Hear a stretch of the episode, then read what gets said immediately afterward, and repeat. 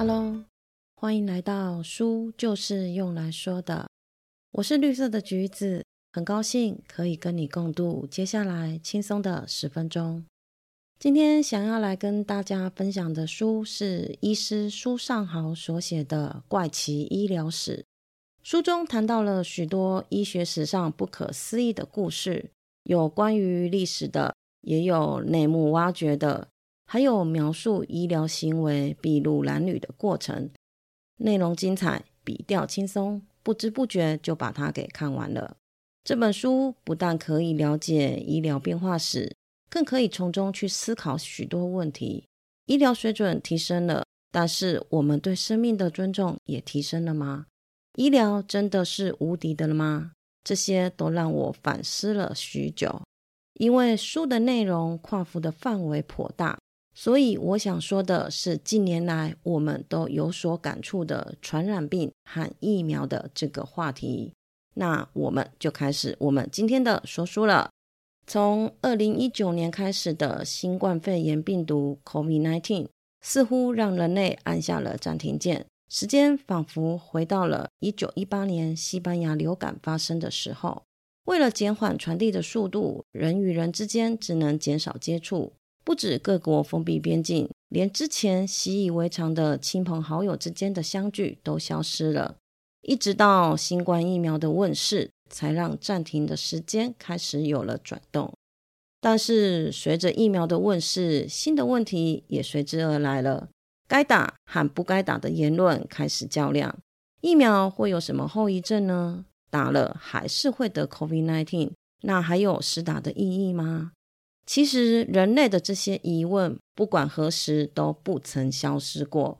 早在一七九六年时，为了对抗天花，由人类的第一个疫苗开始，赞成和反对的声音就是一直并存的。十八世纪，天花肆虐欧洲。根据估计，欧洲死于天花的人数高达六千人以上，死亡率三十趴左右。在未发明牛痘疫苗之前，英国使用人痘接种术，就是把天花病患身上的脓用小刀刺在受种者的皮肤之下。受种者因为不是透过空气在肺部染病，因此多数只会出现轻微的天花症状。但这种天花接种有一个缺点，因为受众的人是得到真正的天花，所以还是会有死亡的可能。而且在受众者没有完全产生抵抗力之前，会把天花传染给身边没有抵抗力的家人，所以必须要隔离。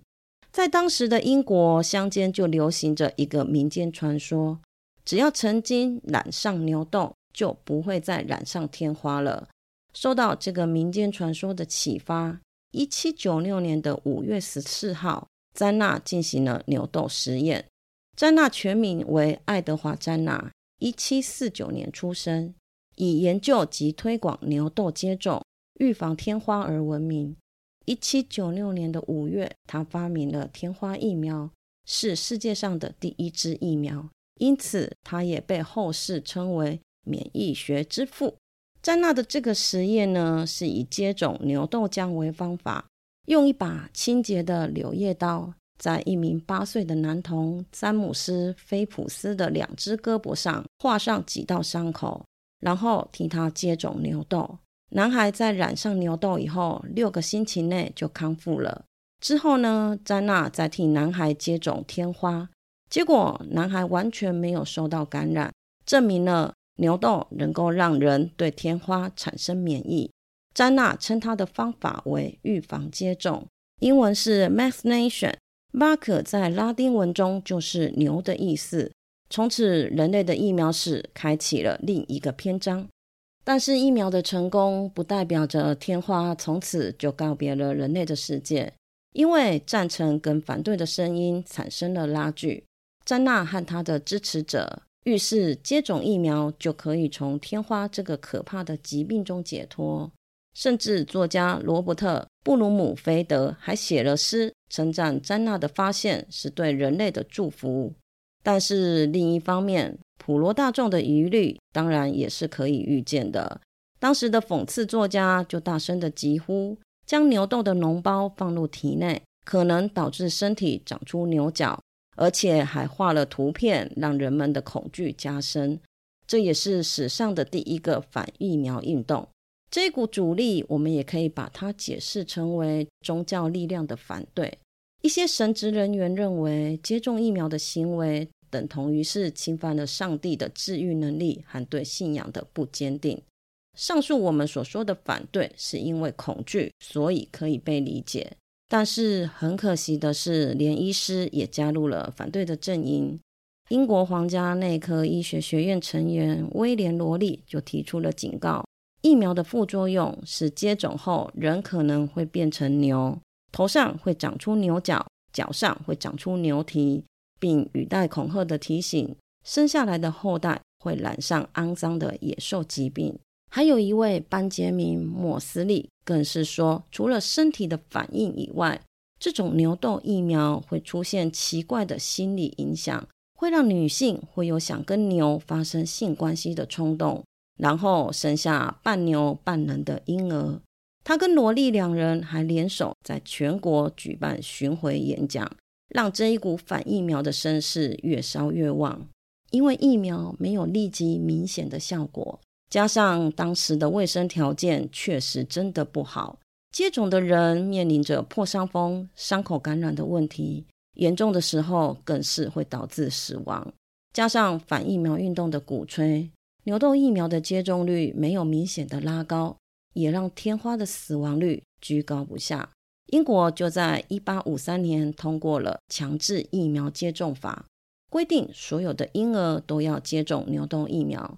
但是这样的手段反而引发了更多民众觉得人身自由受到了威胁，更加的排斥疫苗的接种了。而且在进入维多利亚时代后，印刷技术有所进步。人们可以用低廉的价格就可以得到期刊跟报纸的资讯，施打疫苗的坏处也就更快速的传播开了。当然啦，也不是只有坏处会被传播啦，也会刊登一些反对反疫苗接种联盟，针对他们不理性的行为的批判。仔细想一想，这样的情景是不是似曾相识？跟我们现今面对的资讯战争是一样的呢？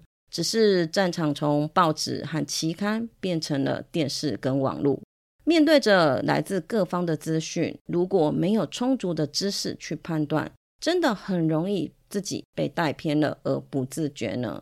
然而，不管反对者再怎么不喜欢牛痘的接种，终于在未来的某一天让天花销声匿迹了。不过，这一天却是在詹娜发明疫苗的一百五十年之后。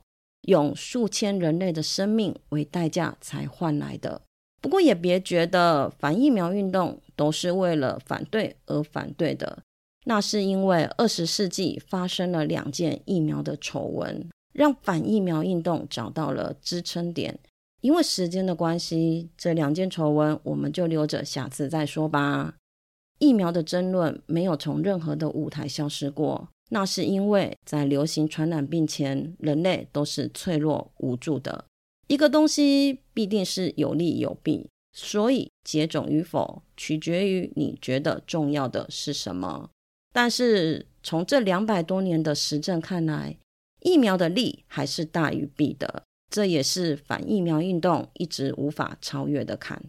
站在现在的这个时间点来看医疗变化时，就很像是缩影一样。快速的掠过眼前，很像一瞬间的事情就进步到了现在。但是对于生活在当下的人们来说，日子也是一天二十四小时，并没有加速的。他们承受着疾病的折磨和痛苦，苦苦的寻求良药来解除病痛。这些都是随着时间慢慢推进的，并不是像我们感受到的如缩影一般的轻松。往回看都是简单的。但活在当下却是艰难的。我们很容易拿今天我们面对的记忆去解释前人的行为，这样的态度真的很傲慢。假若你穿越回到当时，面对着医疗不发达、文化教育程度低落、选择性少、公共卫生堪虑的处境，有可能你会活得比当时的人更辛苦。收起傲慢的态度。不要总认为自己没有经历过的就是容易，别人也是要和生命搏斗才能够生存下来。请你了解，每个人总是苦苦的挣扎，与什么对抗？每个人都值得被亲切的对待。谢谢你今天的收听，你的追踪是我成长的养分。动动手指，让我可以慢慢的长大。希望今天的内容可以给你一点点新的想法。我们下次见，拜拜。